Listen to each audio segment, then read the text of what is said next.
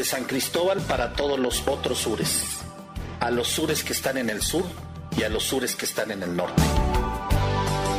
¿Escuchas? Espacios de esperanza. Las voces de los pueblos del sur. En la construcción de la sustentabilidad. Desde la perspectiva de los que han sufrido sistemáticamente las injusticias del capitalismo, del colonialismo y del patriarcado.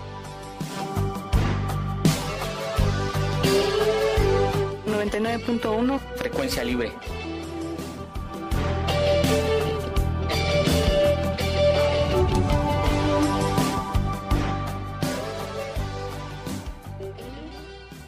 Muy buenos días a todas y a todos. Estamos en el decimoprimer programa de Espacios de Esperanza. En esta ocasión me da mucho gusto recibir y compartir los micrófonos con Nora. Buenos días, Nora, ¿cómo estás? Muy buenos días, Arturo, y muy buenos días a todos los que nos escuchan y nos han escuchado a nuestros programas anteriores aquí por la 99.1 Frecuencia Libre. Bueno, Nora, si estás de acuerdo, vamos a recordar un poco los cuatro espacios de esperanza que escuchamos en el programa pasado y que fueron Claro que sí, en nuestro décimo programa tuvimos a Micaela de Quinalancetic, que es el grupo asesor de la Cooperativa de Artesanas en Chiapas y quienes nos comparten su experiencia en este sentido. De ahí nos fuimos a la península de Yucatán, al Caribe mexicano, para escuchar la emocionante y apasionante experiencia de amigos de Can con relación al manejo sustentable de una de las áreas naturales protegidas más importantes de México, incluida en el patrimonio mundial de la humanidad. Amigos de Cian Can representa sin duda alguna una de las mejores experiencias a nivel nacional y quizá internacional de cómo construir desde la sociedad civil espacios para la conservación del medio ambiente.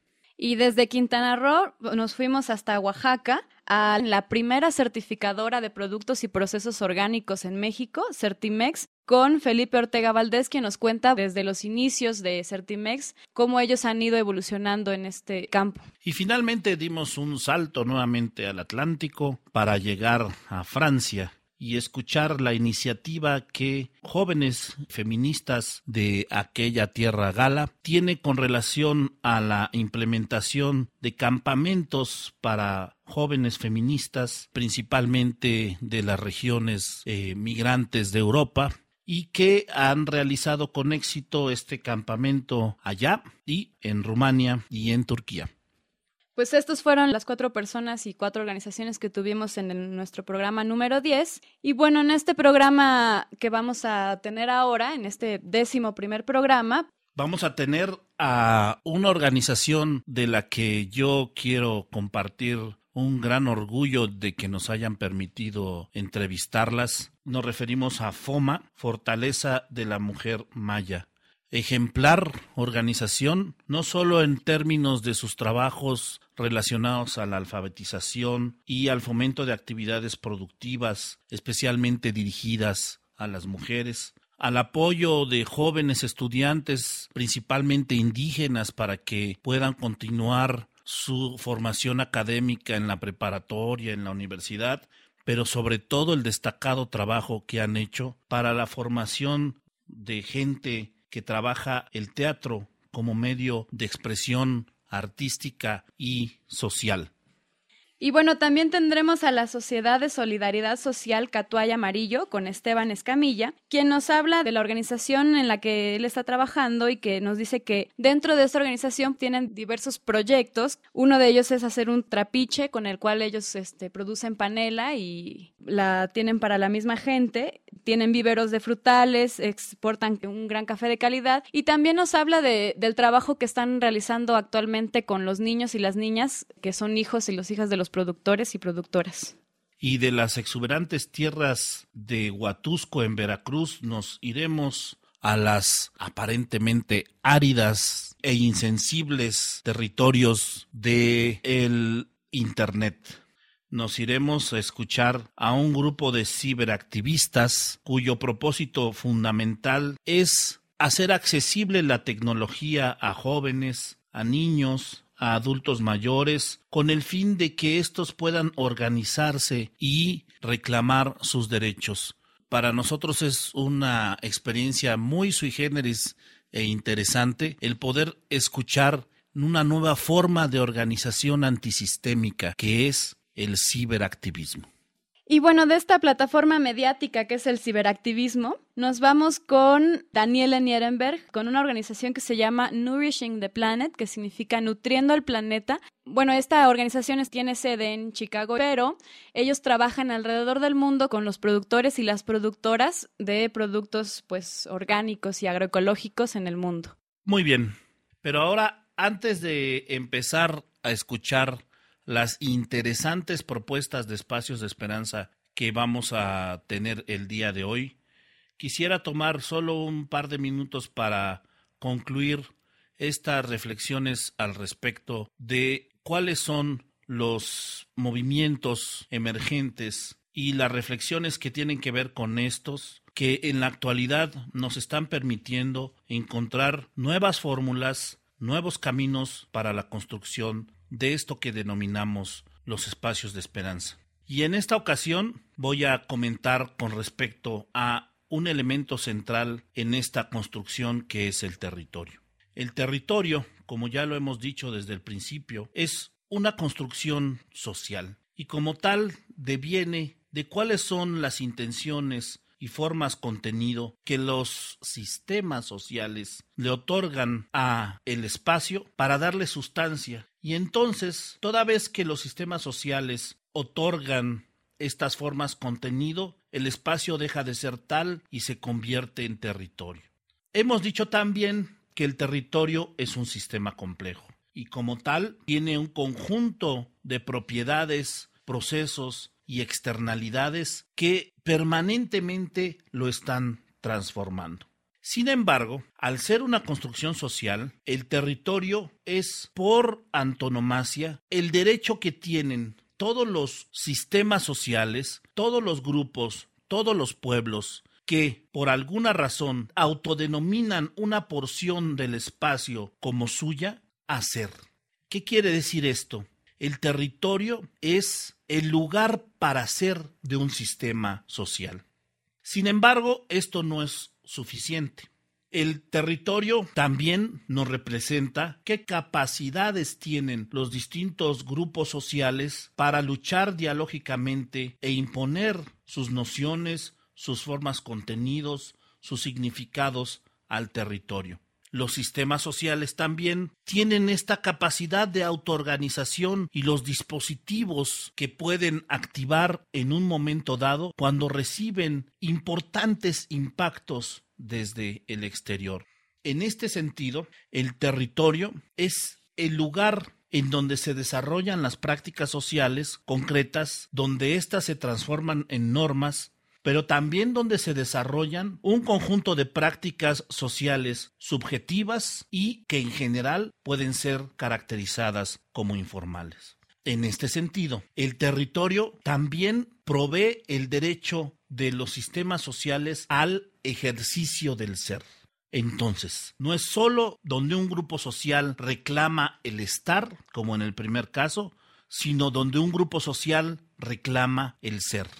Finalmente, el territorio tiene una propiedad temporal, como ya lo hemos dicho. Y en este sentido, el territorio se, se, convierte en un espacio en donde las distintas fuerzas entran en contradicción, entran en choque, las regulaciones, las normas se transforman y territorios que a veces son hegemónicos, después son desterritorializados. Y territorios que durante mucho tiempo pasaron a ser territorios subalternos, se reterritorializan y ahora son hegemónicos.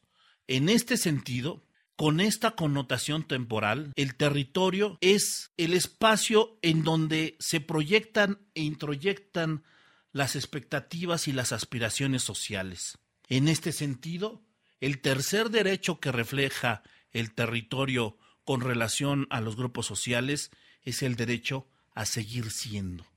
Ese lugar donde estamos, donde somos y donde queremos seguir siendo es el territorio.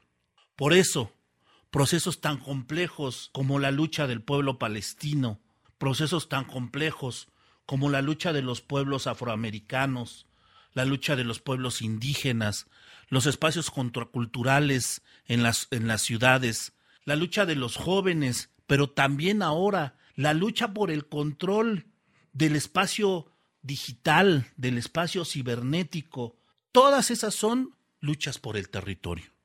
Porque ahora no solo estamos luchando por este espacio físico concreto, estamos luchando también por el control de las redes sociales a través del Internet, estamos luchando por el derecho al acceso a la información a través de los medios de comunicación. Todas esas luchas son luchas por el territorio. En ese sentido, es muy importante reconocer que esta noción se ubica con toda claridad en la visión del postdesarrollo. Hemos citado ya a Arturo Escobar en esta como fenomenología del territorio o en esta especie de razón de ser del territorio. Pero también es muy importante citarlo a él con relación a qué perspectivas tiene esta idea del territorio para el futuro. Y en primer lugar queremos decir, esta idea del territorio no tiene lugar, no convive con la idea del desarrollo. Por el contrario, esta noción del territorio lucha dialógicamente en contra de la visión del desarrollo.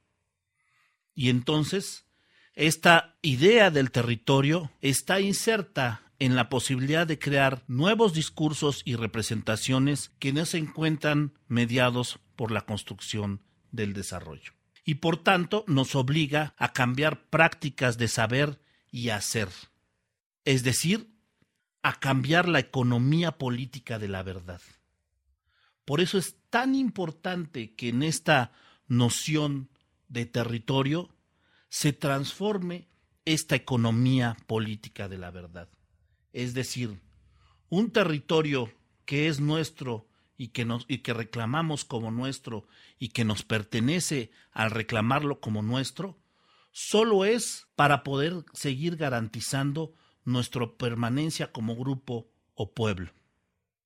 Es importante, por consiguiente, multiplicar centros y agentes productores de territorios, productores de conocimientos. Necesitamos hacer visibles las formas de producción de conocimientos que se están haciendo en los distintos territorios. ¿Para qué? Para que estos sigan teniendo su capacidad transformadora. Finalmente, tenemos como propósito y como reto el tener que superar tres puntos que Arturo Escobar nos señala como los más grandes desafíos que tiene esta visión del posdesarrollo actualmente y por ende esta noción del territorio. Uno es la mayoría de los proponentes del posdesarrollo pasan por alto la pobreza y el capitalismo, que son los verdaderos problemas del desarrollo. Es decir, no podemos omitir de esta lucha dialógica la lucha por la erradicación estructural de la pobreza y una lucha anticapitalista. Dos, el desarrollo es visto como de una manera muy generalizada. Por tanto, pareciera que el postdesarrollo tiene tantas diferencias como estrategias e instituciones se plantean. Y eso es fuertemente cuestionado en el sentido de que las instituciones locales parecen todas moverse en otro sentido. Y lo que decimos nosotros, efectivamente, no podemos pasar de una visión esencial y unidireccional del desarrollo a una definición multidireccional y multidimensional en el postdesarrollo. Esa es una construcción que no está hecha y hay que hacerla. Por tanto, no podemos dar por hecho que así es. Y finalmente, el tercer gran reto que menciona Escobar es la romantización de las tradiciones locales y los movimientos sociales obviando el hecho de que lo local también se encuentra configurado por relaciones de poder. No podemos, y ese quizá es el punto más importante, idealizar o seguir idealizando a todos los movimientos locales y a todos los movimientos sociales. Perder la capacidad crítica y autocrítica en este sentido es volver a regresar al sendero del desarrollo. El camino para la construcción de los espacios de esperanza necesariamente tiene que reforzar nuestra visión autocrítica y nuestra capacidad de ser autocrítico y crítico hacia la propia construcción de espacios de esperanza.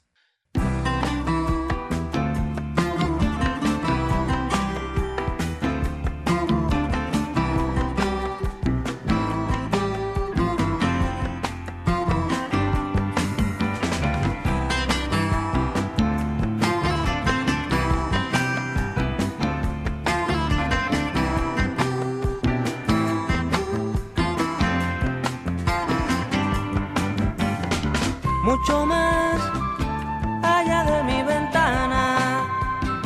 Las nubes de la mañana son una flor que le ha nacido a un tren.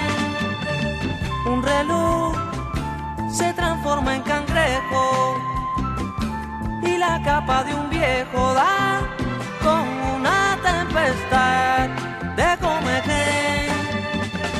Mucho más Allá de mi ventana algunos jugaban a ser un jardín en espera de abrir.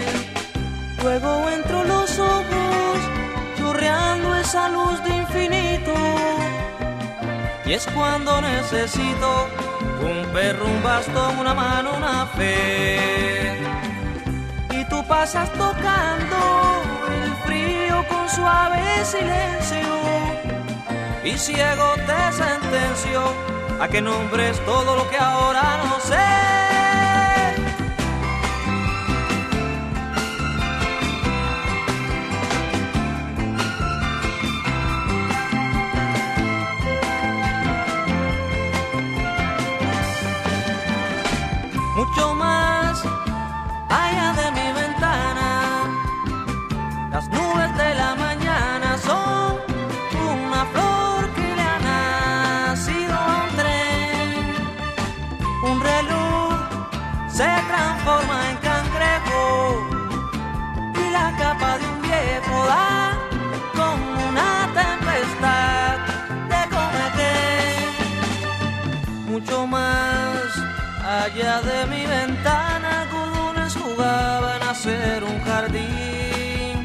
Espera de abrir mucho más.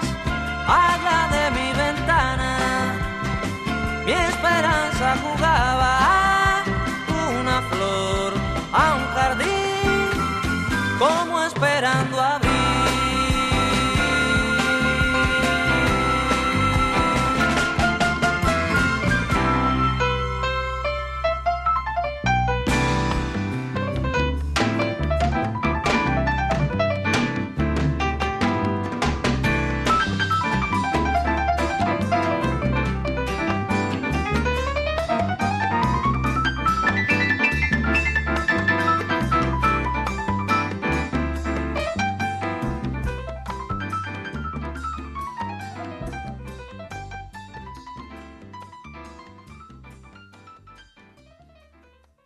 Acabamos de escuchar Como Esperando Abril de Silvio Rodríguez, un famoso cantautor, guitarrista y poeta cubano cuya música surge con la Revolución cubana y se denomina la Nueva Trova Cubana. Como Esperando Abril es de su álbum Días y Flores de 1975. Como Esperando Abril, la grandiosa y alegre canción de Silvio Rodríguez, que nos recuerda esta idea que empezó a rondar en los años setentas de la posibilidad de que eh, hubiera una especie de nueva primavera para América Latina y que una serie de movimientos de liberación en todo el continente podrían tener lugar y sucederse de una manera a otra. También nos refiere a esta alegría que empezó a sentir el pueblo cubano en torno a los primeros logros de la revolución que ya eran tangibles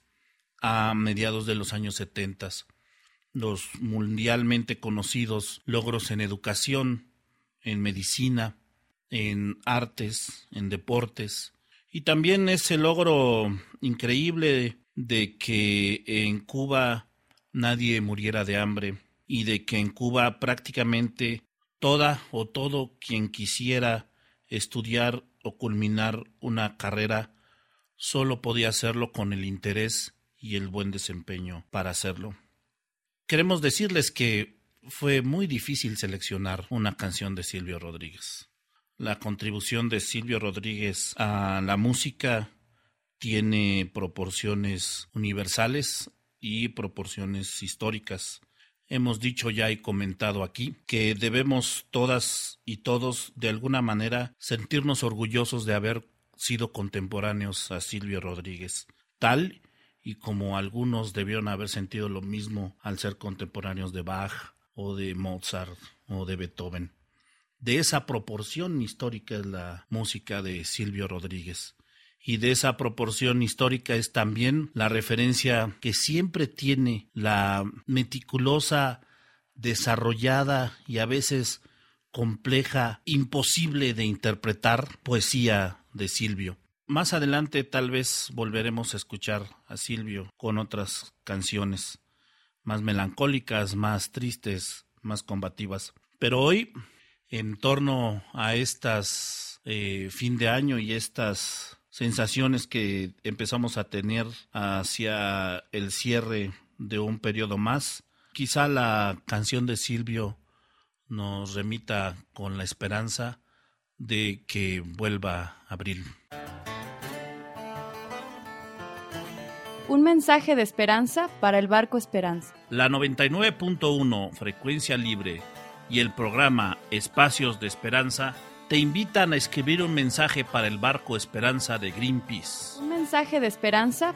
Actualmente el Esperanza se encuentra navegando en las costas de Groenlandia para hacer frente a las exploraciones de petróleo. Un mensaje de esperanza. Tu mensaje será leído en el programa Espacios de Esperanza y enviado a los tripulantes del barco de Greenpeace. Manda tus mensajes a través del Facebook y de SMAC San Cristóbal. Un mensaje de esperanza para el barco Esperanza.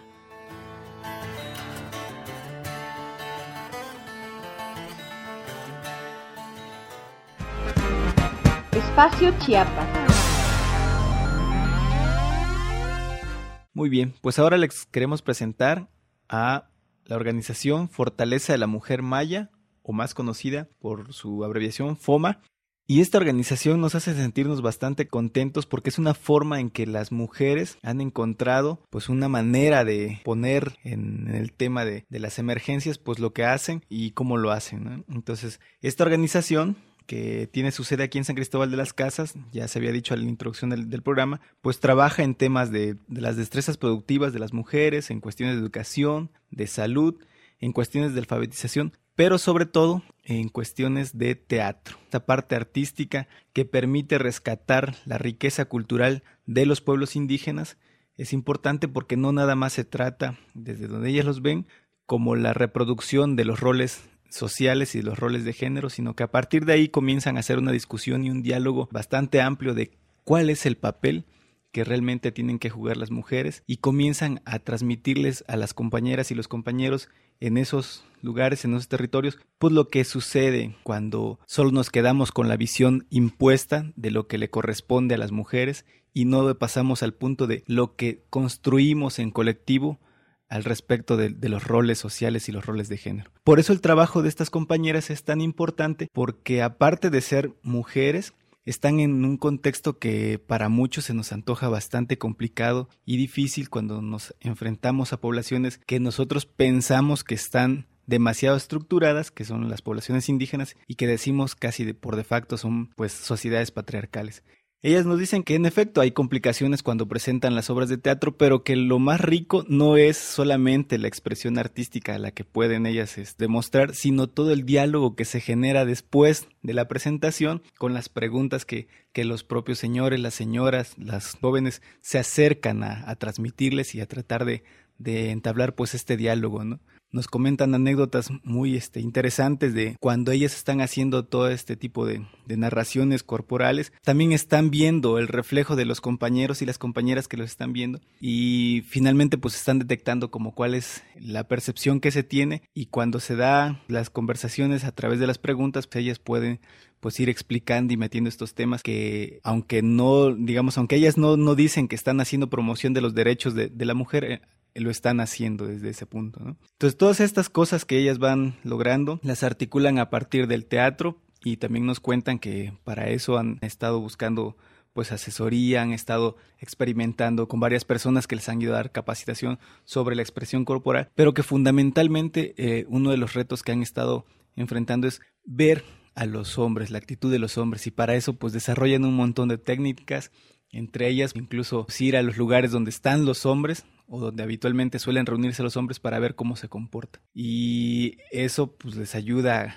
a caracterizar los personajes que finalmente pues cuando los exponen al público, los hombres al vernos reflejados también nos cuestionamos nuestra propia forma de ser, ¿no? Entonces es una forma en la que el público está reflexionando en colectivo a través de la obra teatral cómo es la construcción eh, impuesta desde tiempo atrás y cómo realmente podemos construir otras formas de relacionar. Vamos a escuchar entonces la entrevista a Isabel Juárez Espinosa, quien amablemente nos compartió la experiencia que han desarrollado en estos largos años de trabajo y que nos va narrando cómo ha sido el proceso de FOMA a través del tiempo. Ok, entonces pues empezamos y, y empezaríamos con que tú te presentaras diciendo tu nombre, de dónde eres, el, nombre de tu organización, ¿no?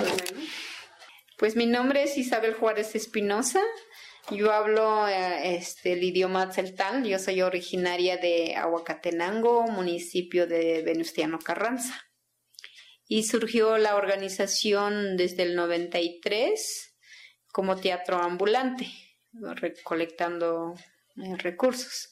Y el nombre de la organización es Fortaleza de la Mujer Maya AC. Se localiza en Avenida Argentina número 14 barrio de mexicanos. Y estamos este, aquí en San Cristóbal de las Casas, aunque mm, nuestro objetivo, nuestro tema de trabajo es ayudar a, la, a las mujeres este, que son migrantes o de las comunidades. Y nuestro objetivo principal también es el teatro.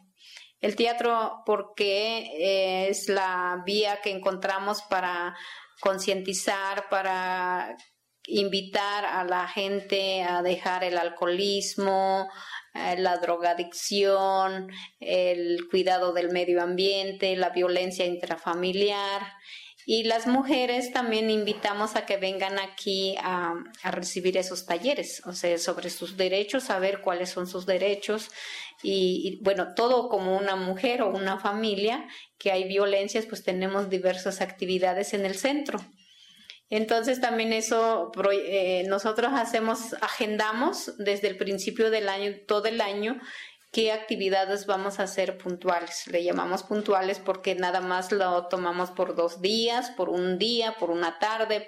hay capacitaciones de costura, de alfabetización, los que no han terminado su primaria, secundaria.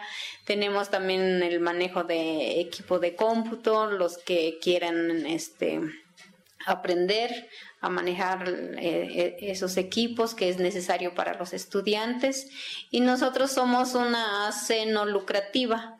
Entonces, si hay una mínima de, de cuota de recuperación para la organización, por el mantenimiento de los equipos, tanto de lo que es de la costura, las máquinas de costuras, tenemos máquinas sencillas e industriales y tenemos la, pues también igual en, en otros, en otras actividades, tenemos talleres de panadería, de nutrición, y este hemos tenido compañeras de este mujeres y hombres que han terminado la primaria y que aquí han, presentado sus exámenes. Tenemos un convenio con IEA para que ellos les certifiquen su, su terminación de, la, del curso.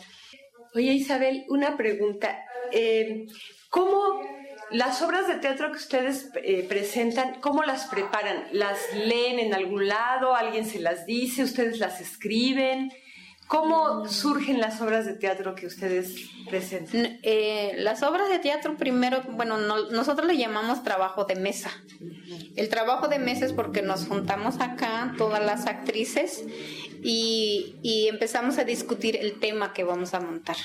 ¿Qué tema es importante? ¿Para qué tipo de gente lo vamos a llevar? ¿Para quién es, importante? ¿Y en qué idioma lo vamos a hacer? Entonces a veces lo hacemos en bilingüe Actualmente, el año pasado tiene un año que también abrimos un, espacio para los niños de entre 7 a 14 años que también se involucren en el teatro. Entonces tenemos los miércoles de 4 a 5 y media.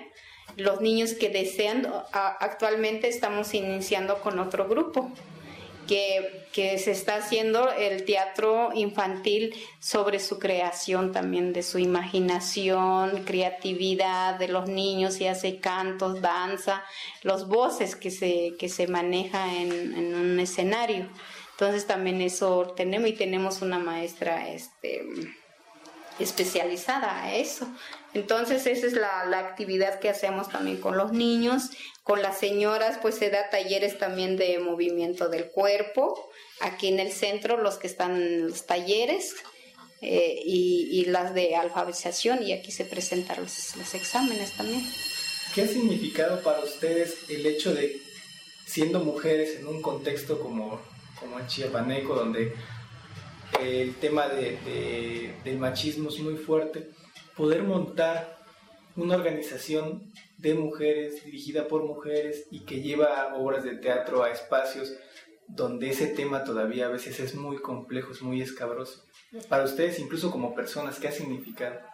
Pues para nosotros significa mucho porque no vamos en, en, contra al género sino nosotros lo que hacemos es que haya esa convivencia y haya ese entendimiento entre hombre y mujer, que haya la igualdad de género y no porque el hecho de que sea hombre no pueda hacer o no puede levantar un vaso de agua, no puede servirse un plato de comida.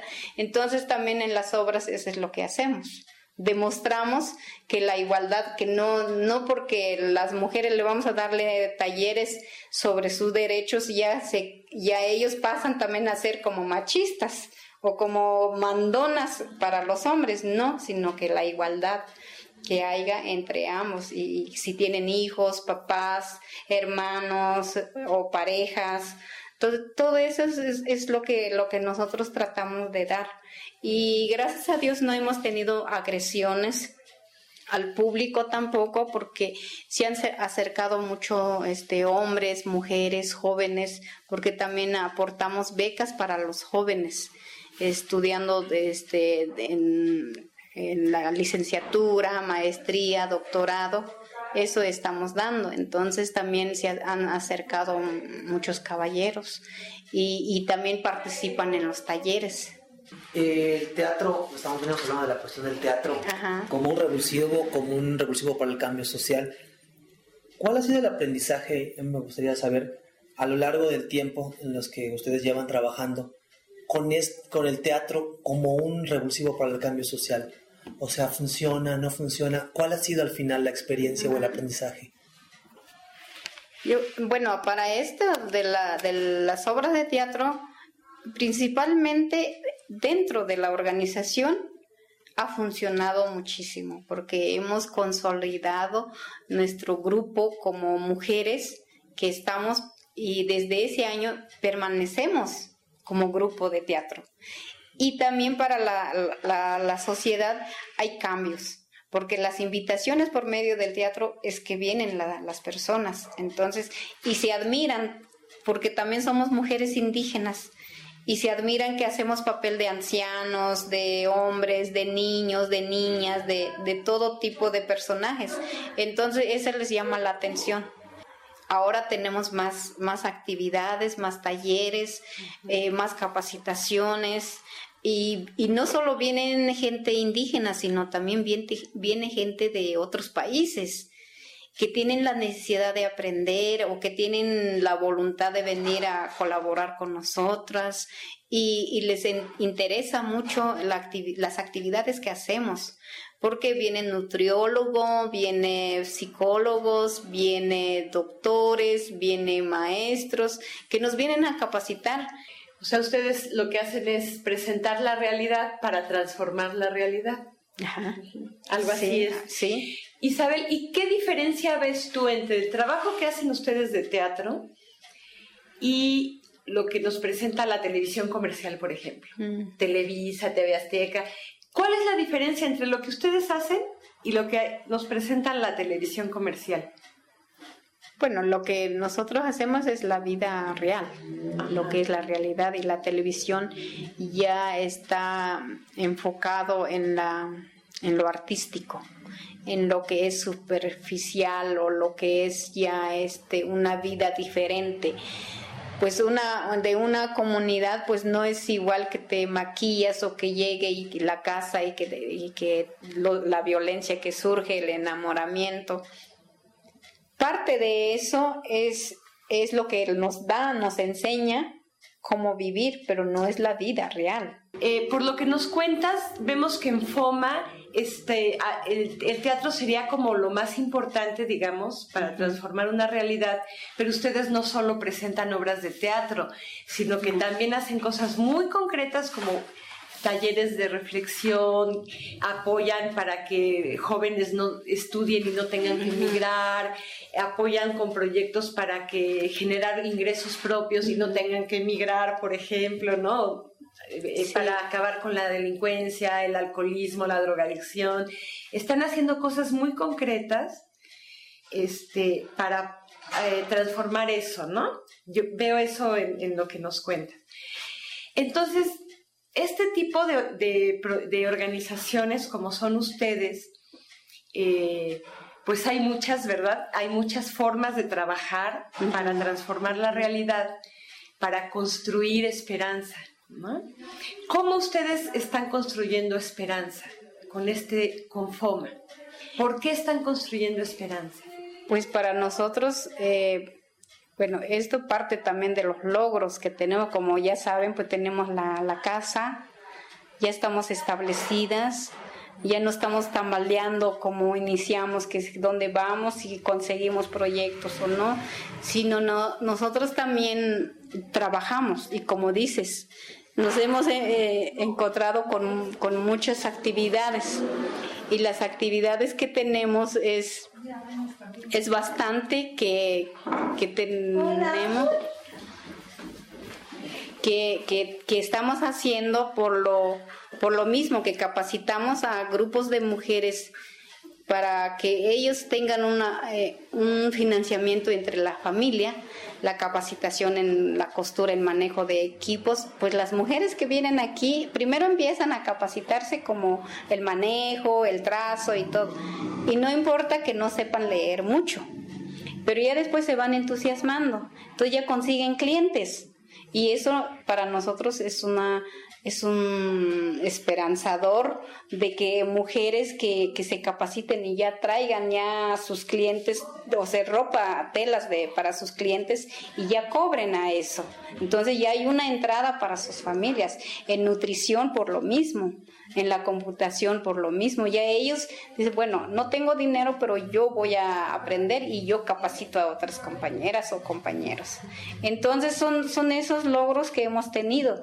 Y la esperanza que tenemos ahora es que e, e, es un orgullo de tener toda esa gente que ahora estamos haciendo otras otros tipos de actividades. Sí nos llenamos mucho de actividad, a veces ya el tiempo no nos da, pero lo requerimos y la gente eh, tenemos una ahora una, una, un encuentro de mujeres indígenas eh, mesoamericanas que queremos hacer la red. Entonces, y el modelo de, de fortaleza de la mujer maya C es que como nosotros hacemos teatro, entonces muchos de los proyectos que, que nos dan es que ustedes van a ser el modelo. Entonces lo que necesitamos es que ustedes consigan otras instituciones o otras organizaciones de mujeres que también hagan teatro. Entonces tenemos ahora, llevamos dos años apenas, eh, tenemos de, Nicaragua, un grupo de Nicaragua que están empezando eh, a hacer teatro también, es mujeres indígenas, y de Guatemala. Entonces iba a crecer más porque ahora queremos meter poetas, narradoras, ancianas, ancianos, cantantes, parteras, todo eso queremos queremos ir agrandando nuestra nuestra organización. Entonces para nosotros esa es una esperanza en futuro. Que ¿Por qué es una esperanza eso? Porque es una esperanza porque estamos rescatando también nuestra cultura, nuestra tradición con los abuelos, las abuelas, que se ha olvidado. Y nosotros lo que queremos también es que no, no se pierda nuestra tradición que sí, tal vez la nueva tecnología nos vienen a meter otras cosas, pero nosotros debemos de también de rescatar toda esa cultura, toda esa esencia que hemos tenido nuestro propio idioma. A lo mejor en vestimento sí se ha cambiado, pero nosotros lo tenemos, nuestro vestimento. Yo sí quisiera hacer una pregunta. Eh, en el, todos, todas estas cosas que suceden en el escenario, o sea, estar arriba del escenario, estar arriba con las luces y el, público y haciendo ese tipo de reflexiones tan importantes como esto de la migración o de la cuestión de los, la muerte materna. A mí sí me gustaría saber, en el preciso momento de estar arriba, ¿qué se siente? O sea, ya no como el proceso ese de preparación, sino al momento de estar representando, cuando uno termina y te, y saluda y el aplauso o no sé, eso es la pregunta, ¿qué se mm. siente? Arriba.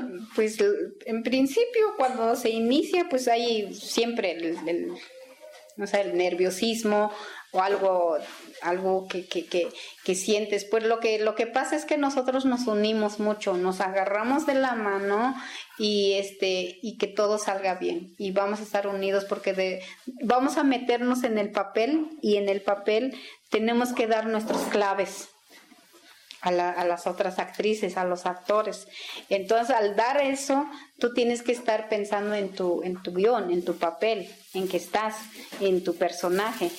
Y, ver a los ojos a los, al público. Por ejemplo, en la comunidad, pues nosotros llevamos nuestro teatrito pequeño, nuestra cortina y lo amarramos de un árbol a un árbol o de, de, una, de un corredor, de una casa a una casa. Pero la, lo que a nosotros nos importa es el mensaje que esté, que, que, que la gente lo escuche. Y en los escenarios grandes, pues son los estudiantes, por ejemplo, en la Ciudad de México, en, Bellas Artes, pues la gente pues llega, todo tipo de gente. Entonces, cuando presentamos eso, pues sí, este, y al finalizar, cuando damos la reverencia, pues sentimos emoción porque surgen las preguntas y, como ustedes dicen, ¿y cómo la hacen? ¿Y cómo sacaron esa obra? ¿Y cómo escribieron? ¿Quién escribió? ¿Dónde sacaron? Y, y sale tantas preguntas pues que nosotros nos hace muy fácil porque ya lo hicimos nosotras.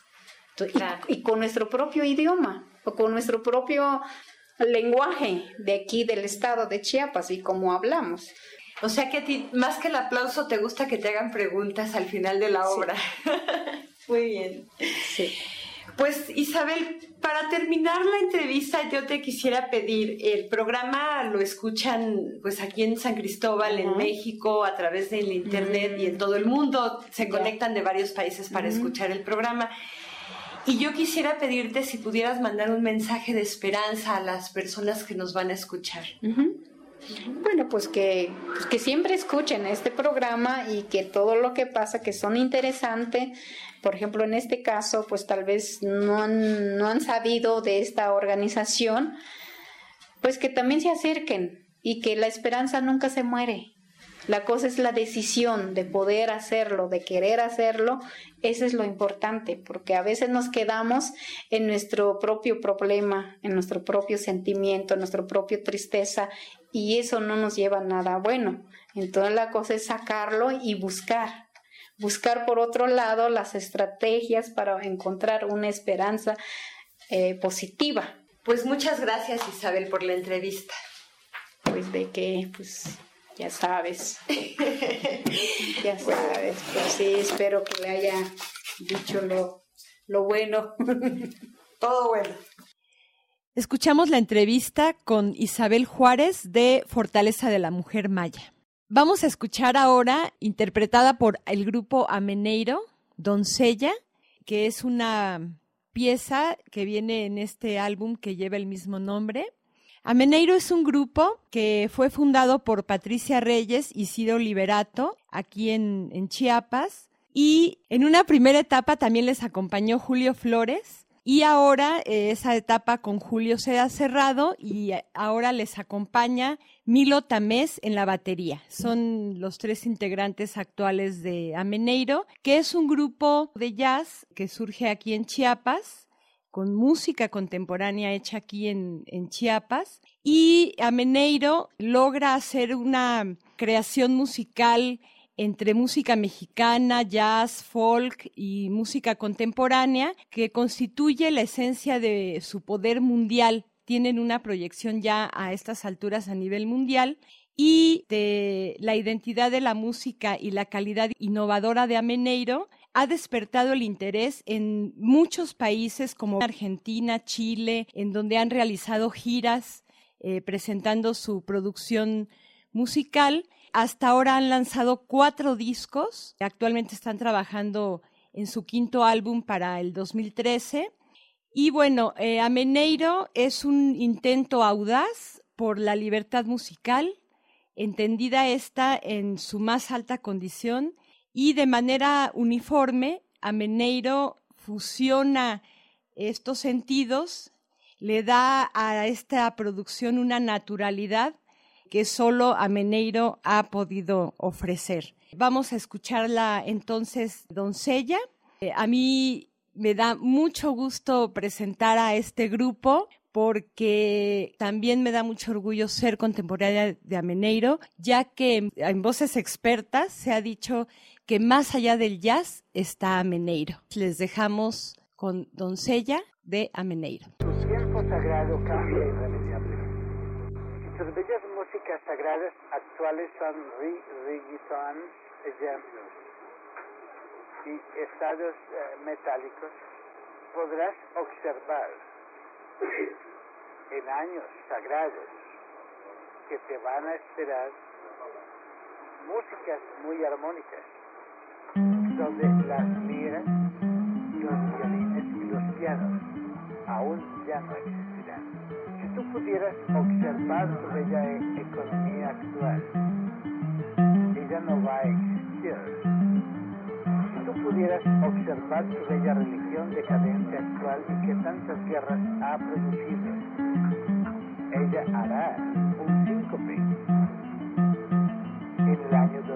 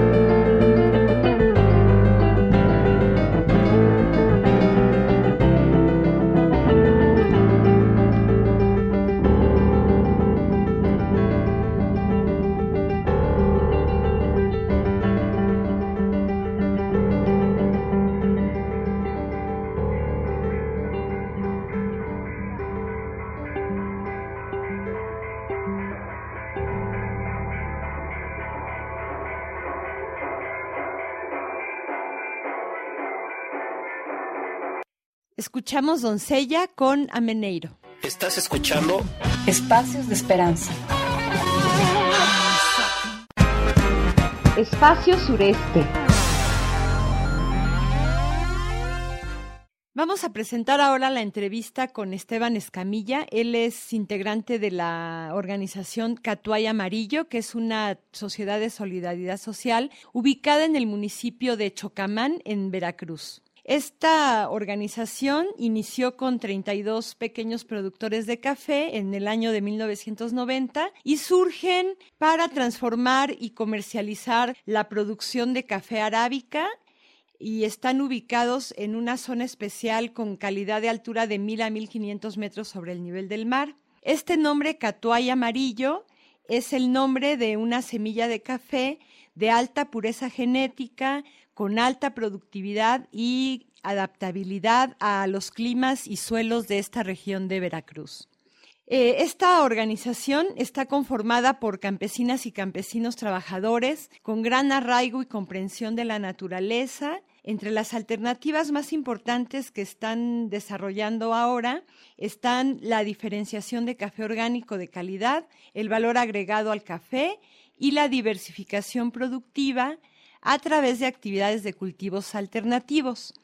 Entre los cultivos que tienen en esta organización, han sembrado de manera constante y permanente también caña de azúcar, plátano, nuez de macadamia y esto los intercalan en las plantaciones de café para formar un sistema de policultivo comercial. Y esto hace menos vulnerables a, quienes integran la sociedad ante las recurrentes crisis de los precios del café que han habido.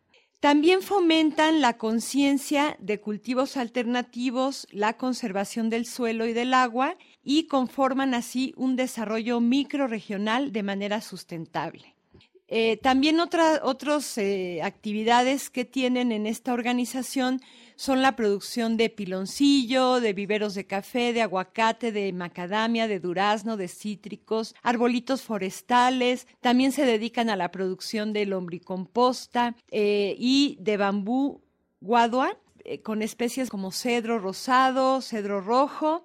También en esta organización Catuay Amarillo han desarrollado alianzas, eh, siendo que son parte de la Unión de Sociedades para la Producción Agropecuaria Sustentable Asociación Civil, también forman parte de la Red Nacional de Organizaciones Cafetaleras Sustentables, Red Cafés, y esta red está integrada también por organizaciones de Chiapas, Oaxaca, Puebla y Veracruz. Y a través de su comercializadora Café y Desarrollo han logrado exportar su café a mercados americanos y europeos. Y bueno, el esquema que han logrado en Catuay Amarillo constituye un modelo de desarrollo que ha validado el reconocimiento y liderazgo en las regiones de Córdoba y Huatusco y se están compartiendo experiencias y se han brindado asesoría a productores del estado de Veracruz y de otras regiones cafetaleras en Chiapas, Oaxaca, Puebla, Nayarit, entre las más importantes. Vamos a escuchar entonces la entrevista con Esteban Escamilla de la organización Catuay Amarillo. Me gustaría que me dijera su nombre, eh, cómo se llama la cooperativa y este el lugar en el que están ustedes ubicados. La cooperativa se llama la Sociedad de Solidaridad Social Catuay Amarillo está localizada en el municipio de Chocamán, Veracruz, y esta organización se creó en mayo de 1990. Son pequeños productores de café orgánico. De café, eh, orgánico. ¿Cuáles han sido pues los las cosas que ustedes han, han empezado a, hacer, ¿no? Los principales logros que ustedes tienen. Sí, desde, bueno, son más de 20 años de estar organizados y bueno, los eh, principales logros han sido el conseguir la certificación de café orgánico y de comercio justo. También estamos recibiendo eh, premios por la calidad de, nuestro café. Es un café de alta calidad por el grano y la calidad sensorial de la bebida. Por otro lado, la organización tiene eh, instalaciones que fueron del Instituto Mexicano del Café y que hace siete años se logró adquirirlas al gobierno federal eh, y ahora son parte del patrimonio de la organización. También la organización eh, tiene entre sus logros el diversificar la producción, no solamente depender de café, sino tener otras actividades. Por ejemplo, la organización tiene un trapiche para producir mediante la caña de azúcar, piloncillo o panela. Eh, la organización cuenta con viveros de café para los propios socios y también con eh, viveros de frutales como son la nuez de macadamia, el aguacatejá, duraz, naranja, limón, entre otros frutales, para poder tener eh, otros cultivos asociados al café. Y contribuye esto a la diversificación de, los ingresos. Eh, también eh, en los últimos años se han realizado en las instalaciones de la organización los primeros cursos de café para niños y niñas, niños de primaria de 8 a 12 años que en las vacaciones de verano reciben un curso de 10 días donde conocen todo el proceso del café, desde la siembra de la semilla hasta la catación y la preparación de bebidas. Esta ha sido una experiencia muy bonita porque alrededor de 150 niños y niñas del municipio de Chocamán y de la región de Huatusco han participado en, este, en estos cursos. Ajá.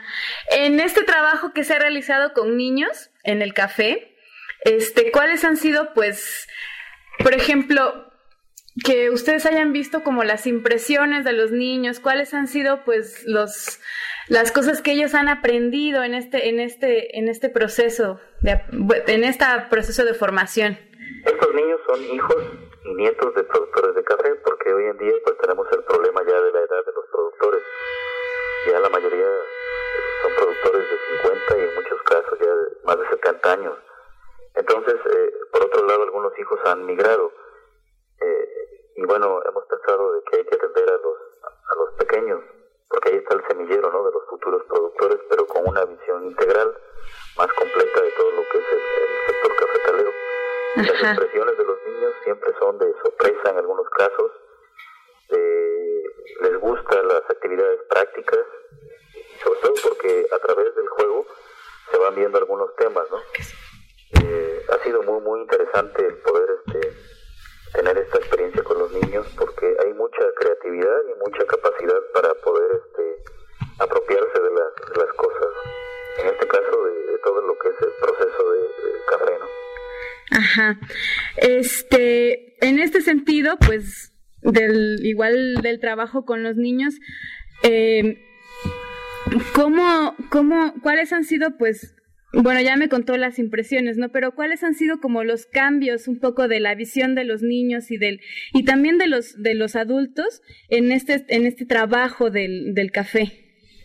Bueno, eh, sobre todo los niños empiezan a ver que en el campo hay cosas muy interesantes, ¿no? Se pueden obtener conocimientos muy importantes y bueno, eh, ese proceso de, de, apropiación, ¿no? De que sus familiares pues son productores de café y que en algunos niños va, va despertando la inquietud de poder hacer estudios relacionados con el, con el campo, con el café, ¿no? El poder este, estudiar una carrera, como puede ser la agronomía, la biología o algunas otras carreras que están relacionadas con todo el proceso de, del café, ¿no? La comercialización, la organización, en fin, les abre otra, otras expectativas a futuro, ¿no? Sobre todo porque en esta edad los niños son una esponja, ¿no? Como que están muy abiertos a, este tipo de, conocimientos y de experiencias. ¿Cuáles serían los logros, perdón, los retos en este sentido, ¿no? Con los niños.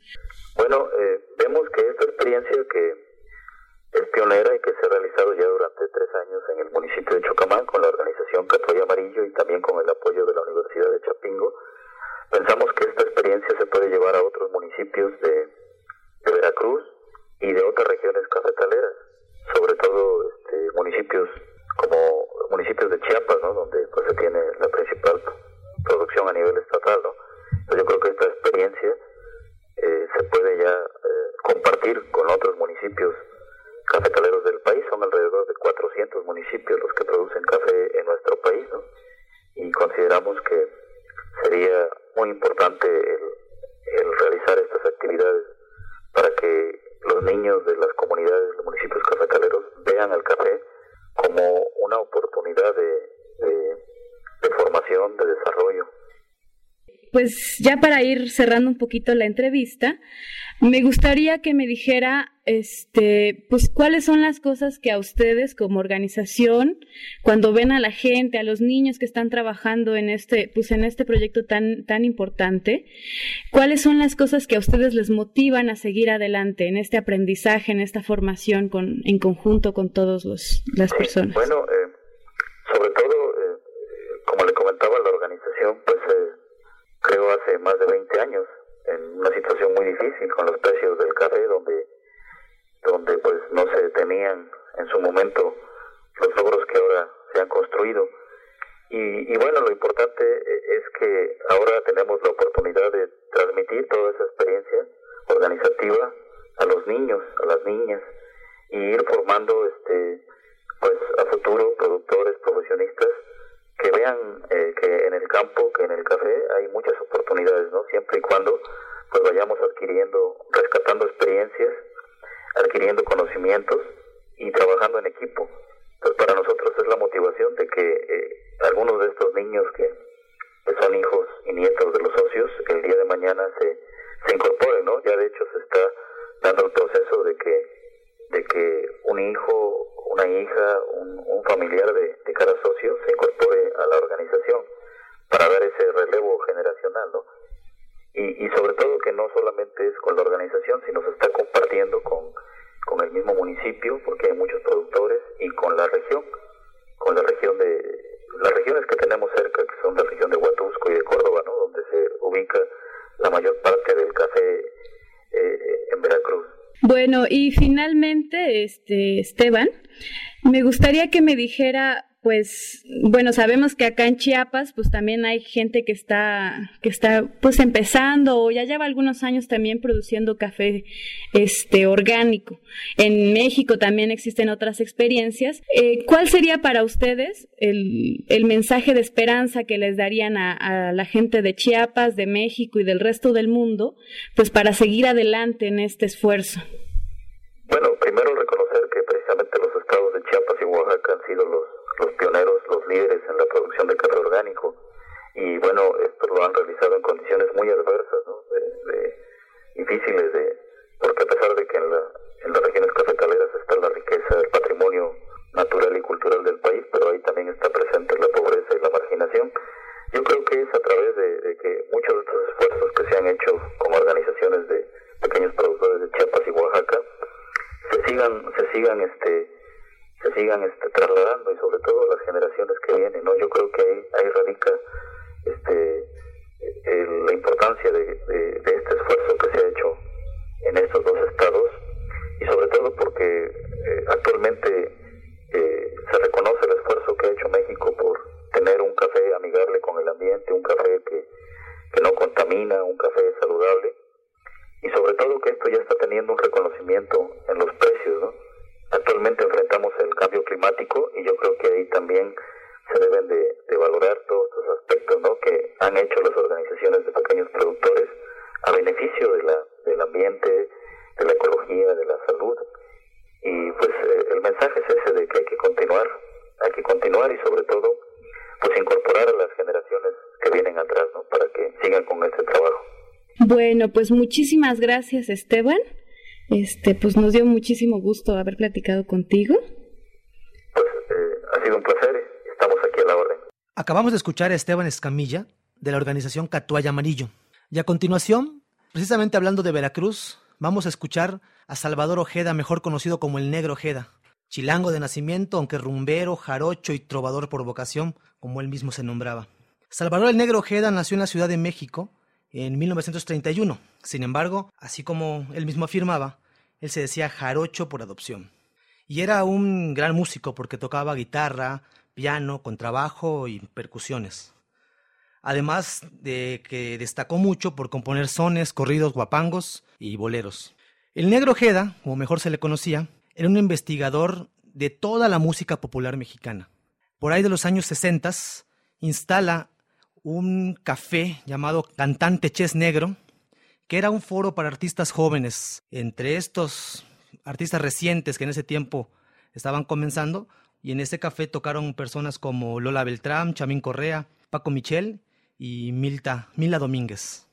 Ojeda también fue fundador del grupo Los Folcloristas, y además fue reconocido internacionalmente por su espíritu libre y por su pasión por la música, sobre todo folclórica mexicana. Además, no solamente tocaba la jarana, que es un instrumento típico de Veracruz, sino como ya comentamos, tocaba el piano, el contrabajo y también las percusiones. La pieza que vamos a escuchar ahora se denomina La Bruja y es un son jarocho inusual, es un son jarocho del Catemaco, Veracruz, pero decimos que es inusual porque contrario a lo que es el son característico clásico, este son rompe el ritmo de los tiempos, o sea, de dos cuartos a tres cuartos, algo así como los jarabes tapatíos.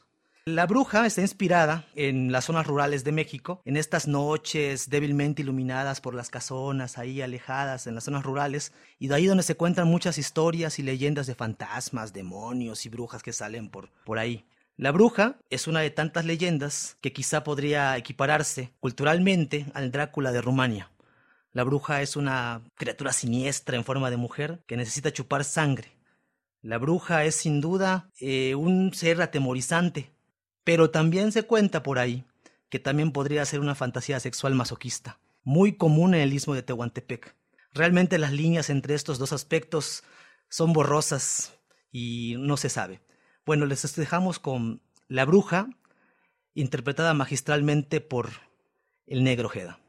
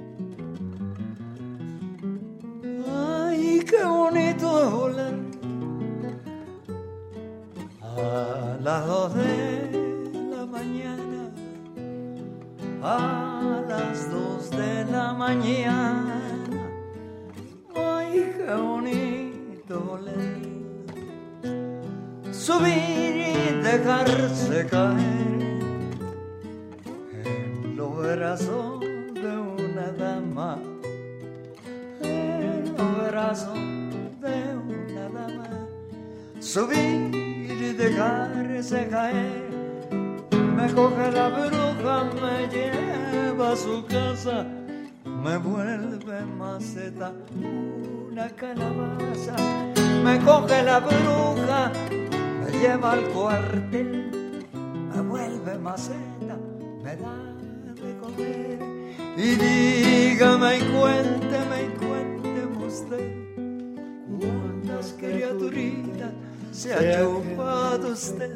Ninguna, ninguna, ninguna, no sé, ando en pretensiones de chuparla usted.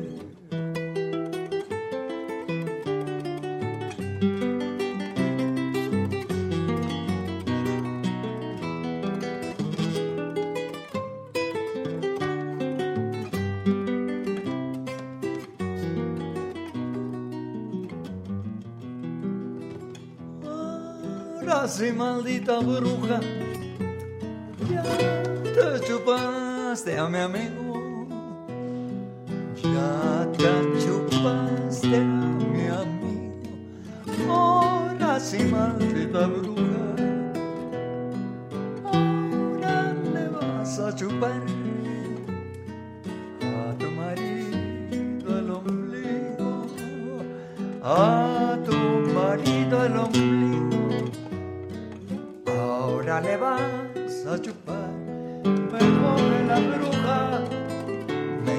cerrito, me vuelve maceta, un calabacito, me coge la bruja, me lleva a mi casa, me vuelve maceta, una calabaza, y dígame y cuénteme y cuénteme usted, cuántas criaturitas se ha chupado usted, ninguna,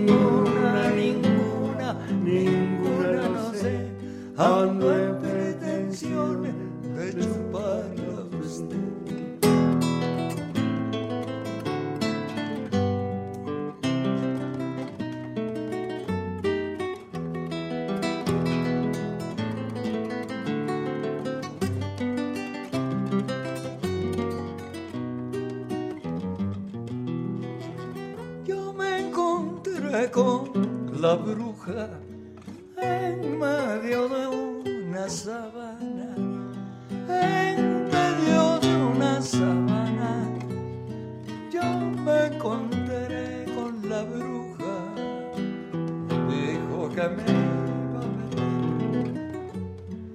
en la barriga una iguana, en la barriga una iguana, dijo que me iba a meter.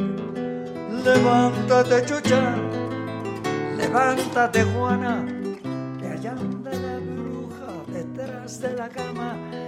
Levántate, Petra, levántate, Inés, la bruja, te pica los pies.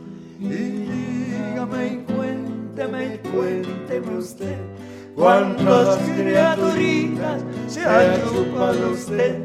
Ninguna, ninguna ninguna no sé, ando en pretensiones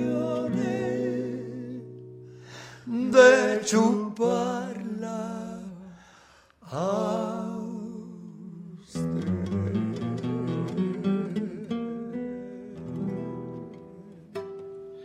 Acabamos de escuchar La Bruja en la versión del Negro Ojeda. Desde los altos de Chiapas. Esto es Espacios de Esperanza. Las voces de los pueblos del sur en la construcción de la sustentabilidad. 99.1 Frecuencia libre. Espacio Nacional. Y a continuación nos vamos a ir del espacio concreto al ciberespacio. Vamos a hablar de la Fundación Social TIC, que es activismo de difusión del conocimiento y tecnología. Esta Fundación Social TIC es una organización sin fines de lucro que se ha creado con el fin pues, de brindar un espacio físico y virtual donde las personas puedan compartir y adquirir intereses, conocimientos libres, sobre todo libres, en ciencia, en nuevas tecnologías, en artes digitales o electrónicas, y además no solo conocer, sino también socializar y colaborar. Este es el espíritu de la Fundación Social TIC y para ello plantean que se resuelven problemas, se construyen cosas y además se crea la libertad y se habla de, la cooperación y la cuestión de voluntariado mutuo. Eh, Social TIC habla de ejercer un activismo de difusión del conocimiento y de las tecnologías en un ámbito de libertad. Así, se contribuye a la investigación y al desarrollo y a las soluciones realizables tomando el camino de la innovación sin dejar de lado el conocimiento social, así como incentivos educativos, y su postura es el uso constante de la tecnología y la ciencia para ofrecer directamente soluciones al sistema social. Entonces vamos a escuchar a Indira Cornelio de la Fundación Social TIC. Ah, bueno, pues primero me gustaría que me dijeras tu nombre, la organización en la que tú trabajas y en dónde están ubicados. Ok, bueno, eh, mi nombre es Indira Cornelio, yo soy parte del equipo de Social TIC y bueno, actualmente eh, digamos que somos como un grupo de expertos en, diversas, en diversos temas, en, diversas áreas y básicamente estamos como en toda la República Mexicana. Esto porque tenemos compañeros, por ejemplo, que son como más expertos en el área de tecnología para la, eh, enfocada en la educación y ellos se encuentran, por ejemplo, en Jalapa. Tenemos algunos eh, técnicos que también son parte del equipo y se encuentran trabajando desde Jalapa también, otros compañeros aquí en la Ciudad de México. Entonces, eh, así está conformado el equipo, ¿no? Somos como diversas personas que trabajamos en, desde distintos puntos, pero estamos como reunidos en esta organización con la finalidad de eso, ¿no? De básicamente acercar las herramientas digitales a las áreas de educación y a las áreas sociales que, que tienen como esas necesidades. Ajá. Entonces, ¿cómo es que ustedes con estas herramientas digitales están empezando a generar estos espacios de esperanza, estas, eh, empezando a, pues, a, a dar algunas herramientas a la gente? con la que ustedes han estado trabajando, ¿cuál es básicamente un poco el trabajo que, que ustedes están generando? digamos que empezamos desde hace ya algunos años, tenemos como un par de años trabajando en esto de, del ciberactivismo y nos hemos encontrado eh, con una gran necesidad. Hay diversas causas súper importantes en, en todo México. Hemos trabajado desde con grupos que se organizan para difundir información, por ejemplo, de una mina que querían poner en eh, cerca de, del municipio de Alto Lucero, me parece, en Veracruz y también con grupos de jóvenes de Oaxaca, con unas organizaciones que trabajan como, por ejemplo, eh, la cuestión de los derechos laborales en los migrantes en Estados Unidos.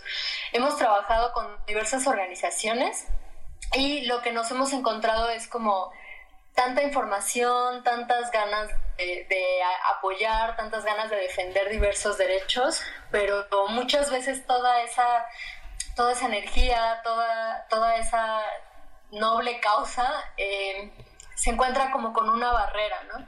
A veces ellos tienen toda la información y todo, todo lo que necesitan difundir y tienen eh, identificados a los actores, a los que necesitan como que... Eh, a los que necesitan llegar para lograr como justo lo, lo que están necesitando, no sé, cómo defender, pero no tienen como ese medio. No, no, no, lo han identificado, no lo conocen o no lo saben utilizar. Saben que existe, pero no lo, no lo saben utilizar. Entonces, eh, ha sido un trabajo maravilloso a lo largo de este par de años, un poco más, de estar en contacto con estos diversos actores, como, como te comento, y justo de, de llevarles estas herramientas, de podérselas facilitar lo que nosotros hacemos para esto es tratar de que todo, la, eh, digamos, las capacitaciones o las guías que se desarrollan, que todo sea muy práctico. Porque nosotros, digamos, somos quienes, quienes tenemos como todo eh, la experiencia en las diversas herramientas. Ellos lo que tienen es como todo el conocimiento de su causa. Entonces no, no queremos ni nosotros volvernos los expertos en las diversas causas porque no lo somos, ni queremos que ellos se vuelvan expertos en, en programación y desarrollo, ¿no? Lo que nosotros buscamos es estas herramientas, explicarlas en tres puntos muy básicos para que ellos puedan utilizarlas en la defensa de, de derechos. Para ti, este, Indira, o para ustedes como organización, ¿Cuál crees que ha sido como, por ejemplo, en este, en este, en este pues esfuerzo que se ha realizado en la organización, cuáles crees que han sido pues los principales puntos en los que ha cambiado la, las organizaciones con las que ustedes están trabajando, la gente con la que ustedes están trabajando? ¿Cuáles crees tú que han sido como los mayores logros, no? Los puntos así, las, los logros así muy puntuales. Bueno, yo creo que una de las eh, una de las primeras ha sido apoyarles, por ejemplo, en la planeación un poco de los proyectos que ellos ya tienen. Somos muy cuidadosos también en el uso de las herramientas eh, digitales, por ejemplo, que muchas veces nos queremos ir con la última herramienta que se está usando y todo, pero volver siempre con una estructura, con un objetivo, identificando el grupo de personas específicamente al que queremos llegar. Entonces, ese fue yo creo uno de los cambios, como el trabajar con ellos directamente y enseñarles una forma en la que lo que ellos vayan a gastar, que normalmente los recursos que se tienen en esta área, pues todos sabemos que no son como que nos sobren bastante. Entonces, era como enseñarles un caminito que ellos podían seguir, que los pocos recursos o los muchos recursos que ellos tuvieran para esa acción iban a estar mejor empleados haciéndolos de esa manera. Otra de las cosas que hemos que yo puedo identificar es justo el pues el uso de las herramientas. Muchas veces las personas eh, con las que trabajamos saben que existen ciertas herramientas pero las ven como eh, muy lejos. No sienten que ellos puedan apropiarse de esas tecnologías y que las puedan utilizar en sus causas, ¿no? Para difundir sus causas. Entonces, eso ha sido algo en lo que, lo que hemos trabajado, siempre tratando de buscar dentro de las herramientas, por ejemplo, de edición de video, buscar las que, las que sean más accesibles para las personas. Pues no, decirles, eh, tienes que aprender a usar, a editar video, pero con esta herramienta que tienes que comprar, ¿no? Sino siempre buscar las que son gratuitas y son más fáciles de usar.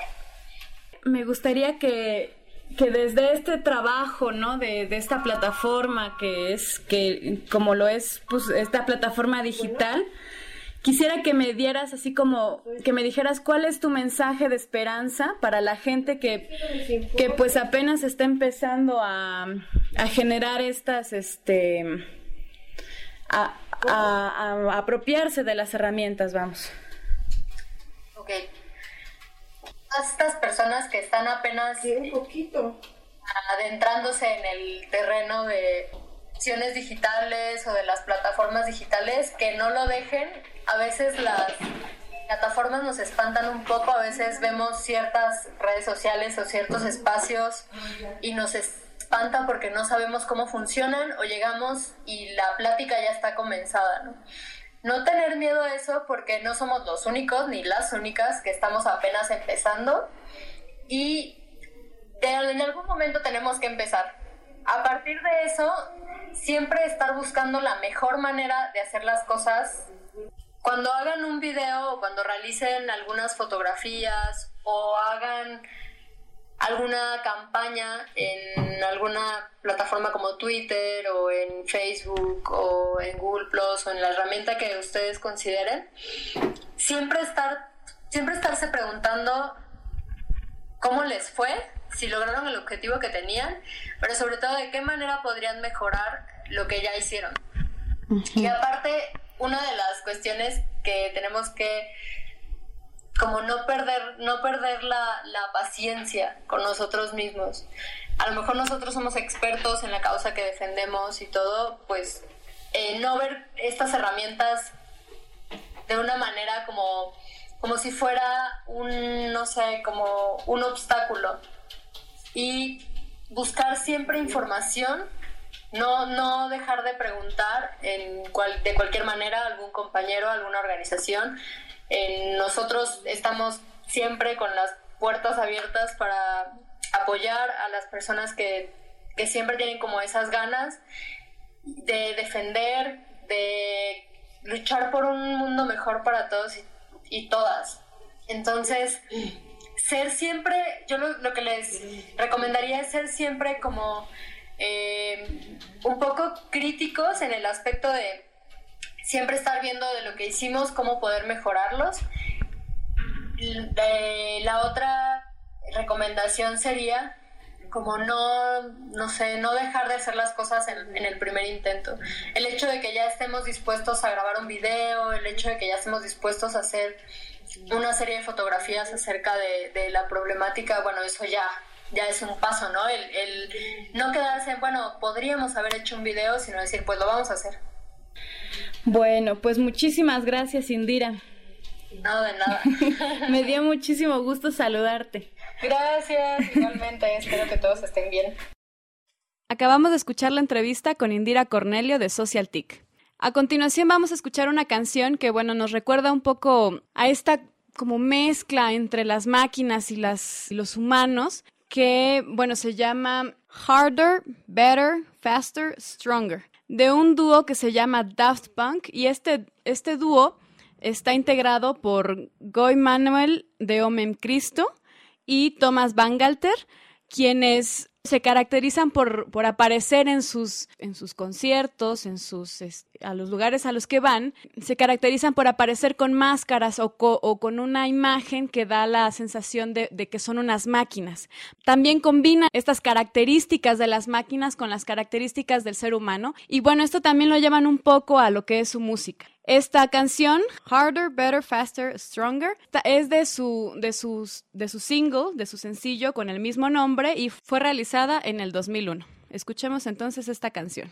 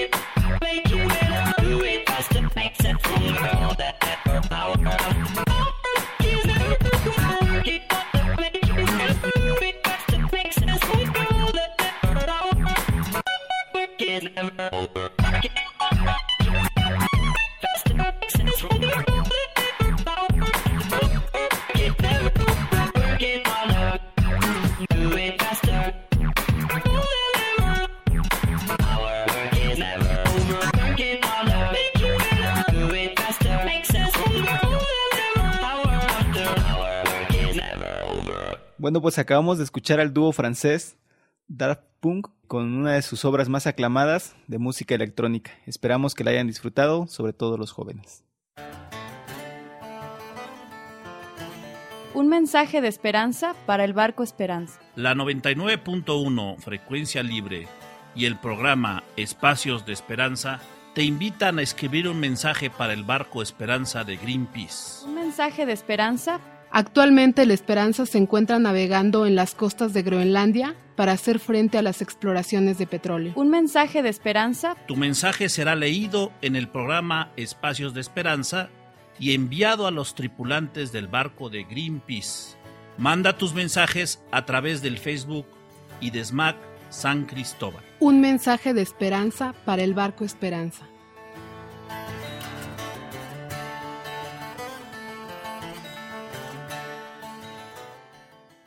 Espacio Internacional. Pues a continuación vamos a presentar la entrevista realizada a Daniel Nierenberg de la organización Nourishing the Planet. Y este es un proyecto que impulsa los procesos agroecológicos sustentables desde Chicago, Illinois. Y bueno, nos llama la atención porque como sabemos fue una zona agrícola de gran importancia, sobre todo en la producción del algodón, con la mano de obra de los, sobre todo con población africana que, que desarrollaba todo este proceso este, productivo. Y eh, pues en este enclave ha surgido esta organización que ahora promueve otras formas de, de producir, formas alternativas que son más amigables con el ambiente y que ponen mucho énfasis en que los productores no, serán, no sean solo vistos como, como simple mano de obra, sino que también tienen que empezar a ellos a diseñar y a incorporar nuevos saberes que les permitan ser, pues de cierta forma, competitivos que les permita tener un nivel de vida económico mejor y en ese sentido pues es una sensación o es un trabajo que es importante porque no solo se trata de, de la producción de alimentos, sino cómo mejoran sus ingresos las y los compañeros que, que están incorporados en este proceso. En ese sentido, creemos que es importante presentar a esta organización que, como ya habíamos dicho, tiene todo este aprendizaje recorriendo el mundo e impulsando estos procesos en diferentes territorios. Escuchemos entonces la entrevista realizada a Daniel Nierenberg. So first, I would love to you to tell me your name, uh, the Primero que nada, me gustaría que me dijeras tu nombre, la organización en la que trabajas y en dónde están ubicados. Mi nombre es Daniel Nierenberg. Soy miembro del programa Nutriendo el Planeta del World Watch Institute, el cual ha creado una nueva organización donde la misión de mi trabajo es evaluar métodos y procesos sustentables para disminuir la pobreza y mejorar la seguridad alimentaria en países en vías de desarrollo. Uh, Mi organización se encuentra en Chicago, what en los do Estados Unidos. um, Además de to todo lo que ustedes han um, realizado y están realizando, me gustaría cuáles son las metas más organization importantes en tu Uh, organización. Our, our mission is really to uh, highlight ways to fix uh, what we consider a broken food system. The-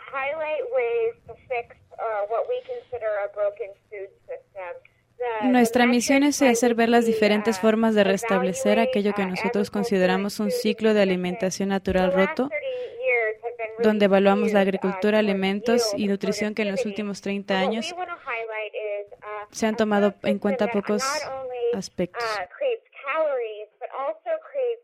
Lo que nosotros queremos remarcar es que buscamos un sistema alimenticio que no solo genera calorías, sino que también genera nutrición y protege el medio ambiente.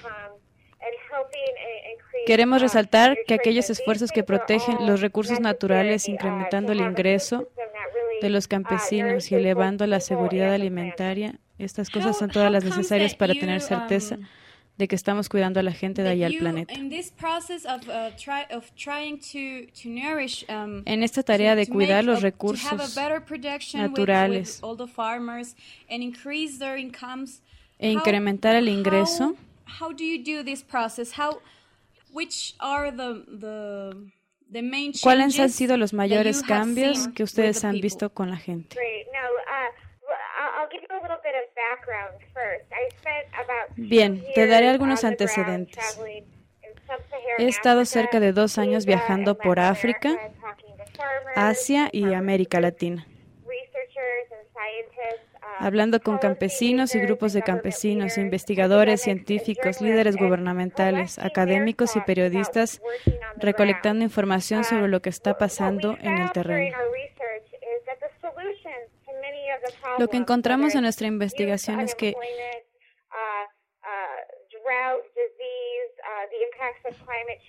para el desempleo, enfermedades, el impacto del cambio climático, seguridad alimentaria, estas soluciones ya existen y se están practicando. El problema es que no se tiene el apoyo ni la inversión ni los fondos que ellos se merecen entonces.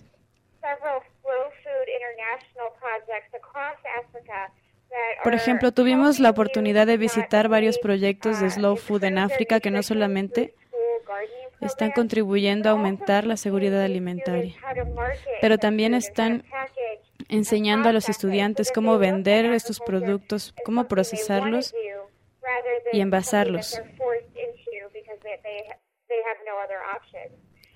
Lo que hace que la agricultura sea algo que ellos quieran hacer por- porque les ayuda y no porque no tienen otra opción. Otros ejemplos incluyen un programa de ventas de productos de traspatio que en este año han aumentado el ingreso de las mujeres campesinas aproximadamente de 300 dólares al año a más de 1.500 dólares al año. Estas mujeres están produciendo de manera sustentable, están utilizando sistemas agroforestales, plantando árboles junto con los cultivos para proveer agua, sombra y una forma natural de fertilizar. Y están utilizando unos métodos responsables de riego para hacer más eficientes los cultivos y conservar el agua. Esos son los programas que no alcanzan tanta inversión de instituciones que como ellos necesitan. De otros países donadores o fundaciones que en ocasiones se dedican a desarrollar solo nuevos métodos para producir alimentos, en lugar de impulsar aquellos que han funcionado. Es aquí donde veo una gran oportunidad para combinar las prácticas tradicionales o antiguas con nuevos sis- sistemas sustentables y amigables con el medio ambiente para mejorar Okay. So, todas um, aquellas cosas que ya um, que ya había um, comentado. process or space that you're creating Entonces, in- en esos procesos o espacios que están how- creando how do you en think, todos estos uh, países,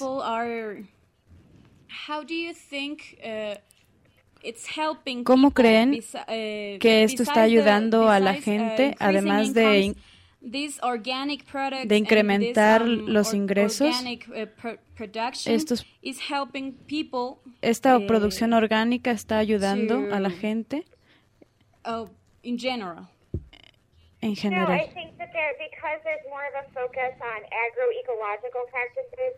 Creo que es porque está más enfocado en una práctica agroecológica y no solamente una producción orgánica, sino que también se practica la agroforestería, producción de conservación. Importantly, Estas acciones son- dan esperanza a las comunidades porque también resultan más baratas, pues no se desarrollan con combustibles u otros contaminantes como, como fertilizantes, herbicidas o pesticidas, por lo que reciben más de lo que están invirtiendo, uh, uh, porque no tienen que utilizar estos materiales tan caros. También creo que estas prácticas están contribuyendo a mejorar la autoestima de las comunidades, porque antes pensaban que la agricultura era de trasfondo, solo para la gente pobre, sin darse cuenta de que ellos también son parte del sistema industrial de producción sustentable. Creo que reconociendo lo que están haciendo por el medio ambiente, la salud pública y el incremento de los ingresos, es que se construye una conciencia y una mejor autoestima para ellos.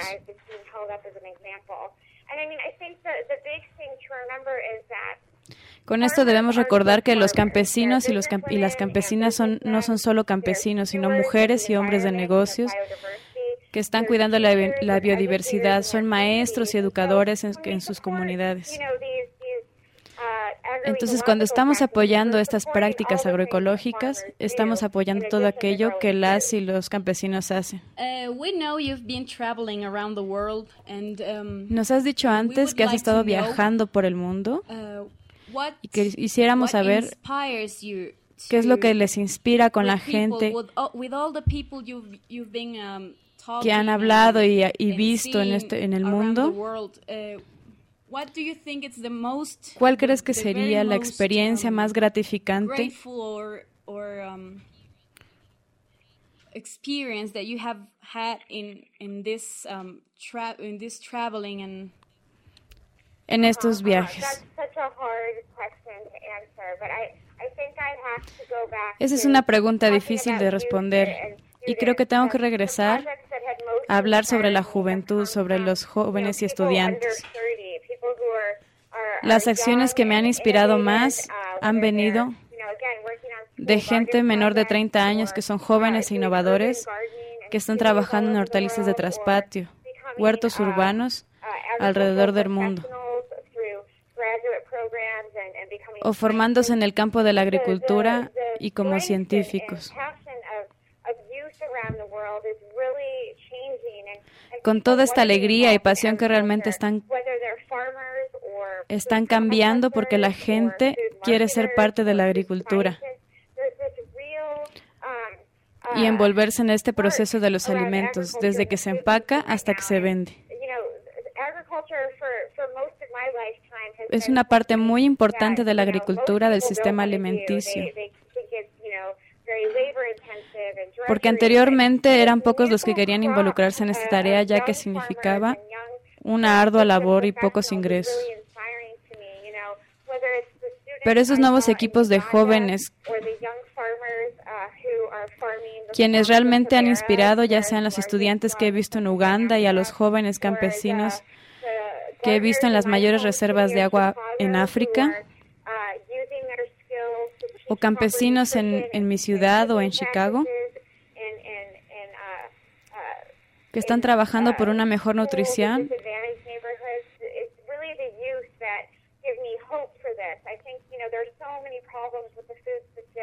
Realmente es algo que me da esperanza.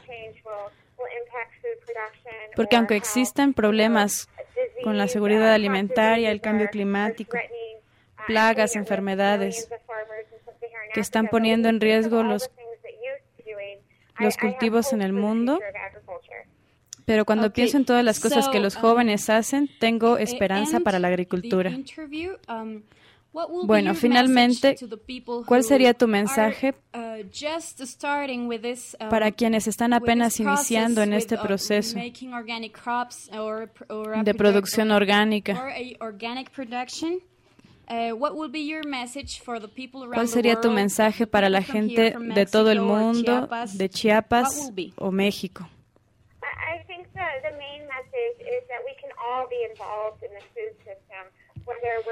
Mi mensaje es que todos podemos involucrarnos al sistema alimenticio, aunque plantemos vegetales orgánicos en nuestro jardín o visitando los mercados locales en México, criando nuestro propio ganado o destinando porciones de terreno para el composteo. Creo que también es importante que las y los consumidores contribuyan en este proceso revisando las etiquetas en los supermercados, sabiendo cómo se producen estos alimentos.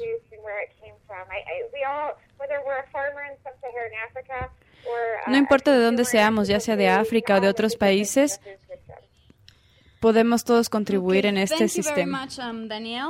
Muchas gracias. Muchas gracias a ti.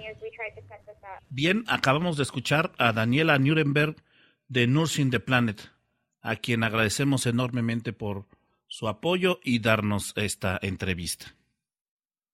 A continuación y como un doble motivo vamos a programar la canción Do They Know It's Christmas grabada por Band Aid en 1984. Y decimos que por doble propósito porque Inicialmente esta canción retoma un poco el principio de la organización que acabamos de escuchar.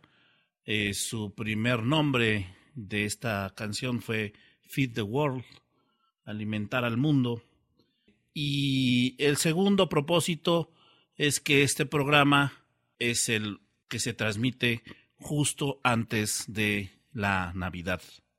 Un poco queremos compartir con ustedes también la importancia que para muchos tuvo esta grabación. La importancia de esta grabación radica en el sentido de que desde principios de los años 70 no se habían reunido diversos artistas de talla mundial para poder grabar un disco altruista o un disco relacionado con el apoyo de alguna causa internacional.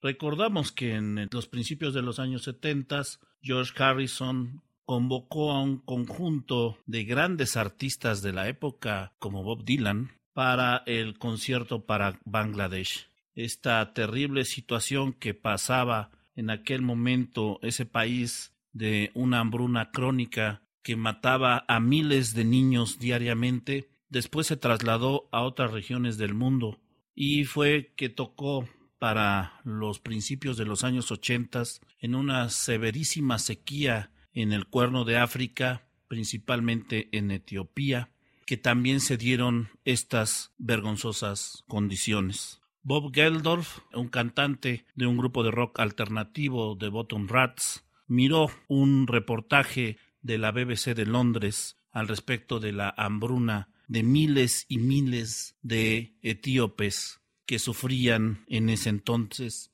y decidió hablarle a sus amigos, eh, hablar con sus amigos de Ultravox y escribió unas letras, unos textos y la música de esta canción Do They Know It's Christmas. Como la idea se le ocurrió a Bob Geldof ya casi a mediados de noviembre y había una gran urgencia de poder sacar por lo menos un mes antes de la Navidad el disco para que las ventas fueran suficientes y pudieran ser significativas, todo se armó prácticamente en un día. Y lo más importante de este singular evento fue que prácticamente ninguno de los artistas que fueron convocados por Bob Geldorf dijeron que no. En ese entonces, algunos artistas como David Bowie, Boy George, Bono de U2, Sting de Police eran quizá los más famosos. También estaban algunos grandes cantantes como Simon Le Bon de Duran Duran, como Paul Young, en fin, la mayoría de los cantantes más famosos de la época pudieron intervenir en la grabación. Casi al final, Phil Collins se juntó para grabar la batería y Paul McCartney and the Winds también grabaron una parte que fue incorporada. La canción hace referencia a que muy probablemente los niños de Etiopía no saben que se acerca la Navidad y que ante ese hecho es muy importante que el mundo se levantara y como un gesto solidario alimentara al mundo. Do they know it's Christmas? A continuación lo escucharemos y con esto queremos desearles una feliz Navidad.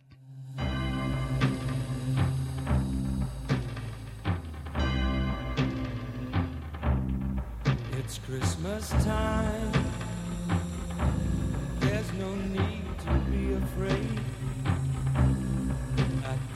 Christmas time, we let in light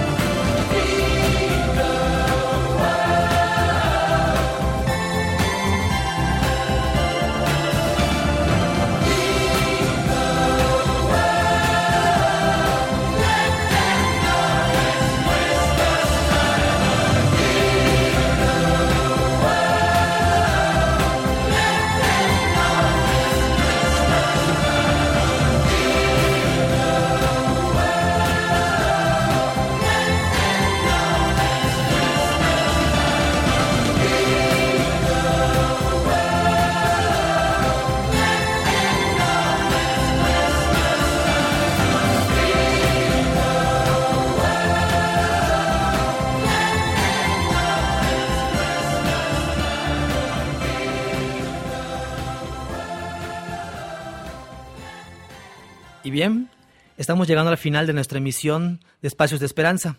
No sin antes recordar quienes estuvieron con nosotros este día. Estuvo con nosotros Isabel Juárez de FOMA, estuvo Esteban Escamilla del colectivo Catuay Amarillo, estuvo también Indira Cornelio de Social TIC y Daniele Nuremberg de Nourishing the Planet.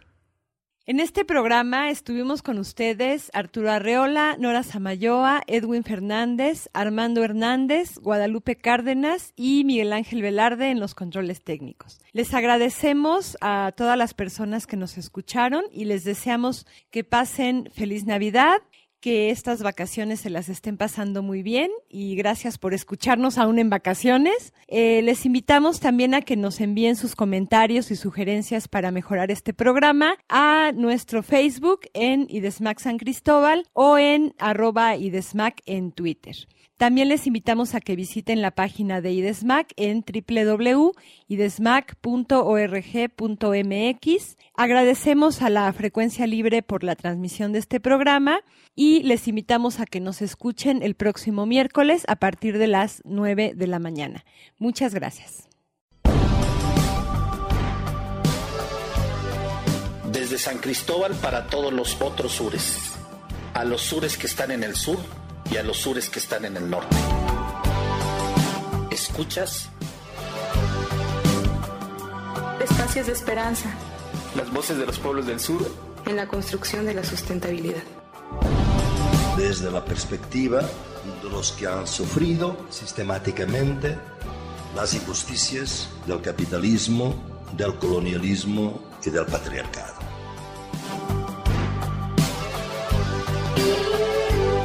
.1 Frecuencia libre.